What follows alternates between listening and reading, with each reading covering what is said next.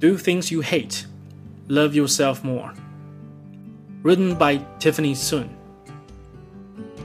People will always tell me, do what you love. It's sound advice, and I get that they only want the best for me, which is being happy and fulfilled in life. But the truth is, doing things you love makes you weak. For me, I'm obsessed with Yelp. Every day, I spend a good 30 minutes scrolling through the hot and new restaurants that I want to try out. Similar to people on Tinder swipe through a list of candidates, hoping to find the one.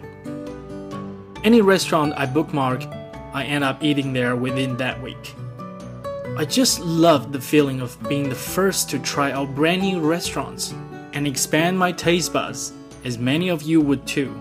But then, this created a bigger dent in my wallet a very uncomfortable feeling for someone struggling to make ends meet. And because I had one extra thing to worry about, that meant one last task I couldn't bring myself to finish at work.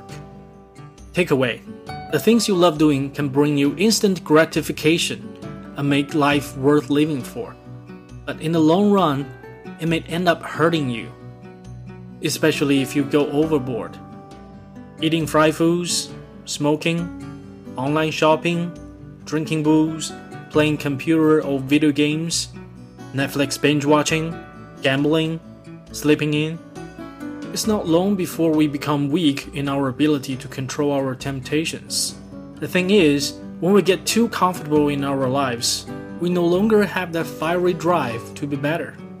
Which is why I honestly respect those who tell others to do things they hate.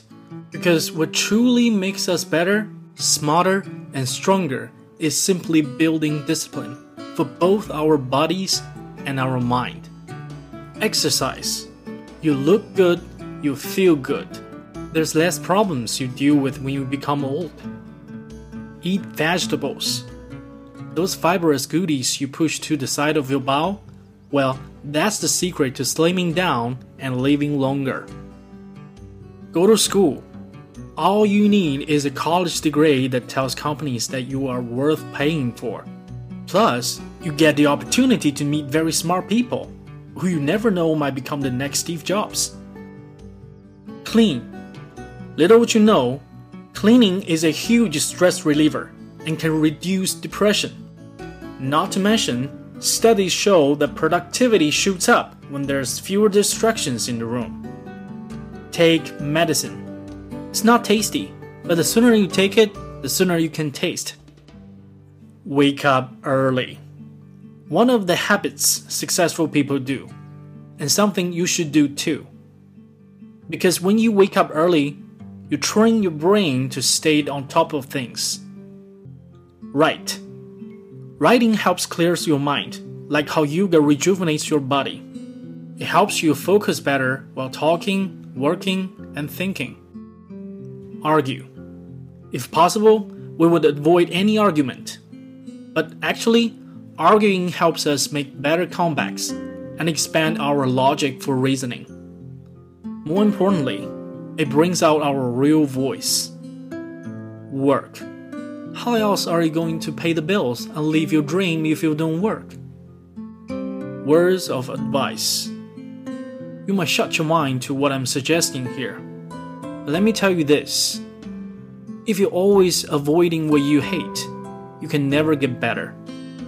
And it's not until long before everyone else transforms into someone you respect more than yourself. So do yourself a favor and do the things you've always been avoiding that is good for you. In the beginning, you may feel stupid while learning a new skill or frustrated while sacrificing current pleasure for a future payoff. But when you make the choice to go through the pain early, you get to enjoy the benefit of delight later on. Be persistent, be patient, push your limits. Because once you've reached your greatest pain, it becomes your greatest strength. That's when you will realize how much potential you have to be better. And that's when you will look back at your old self and love yourself even more today. Hey guys, thank you for listening. This is Sean speaking. 喜欢我的节目的话，还可以同时关注我的微博和微信公众号哦。只要搜索 Daily Blah，D A I L Y B L A H，连写没有空格哦，就可以找到我了。每天都有热气腾腾的英语知识新鲜出炉，幽默不断，笑声不停。Happy learning, Daily Blah。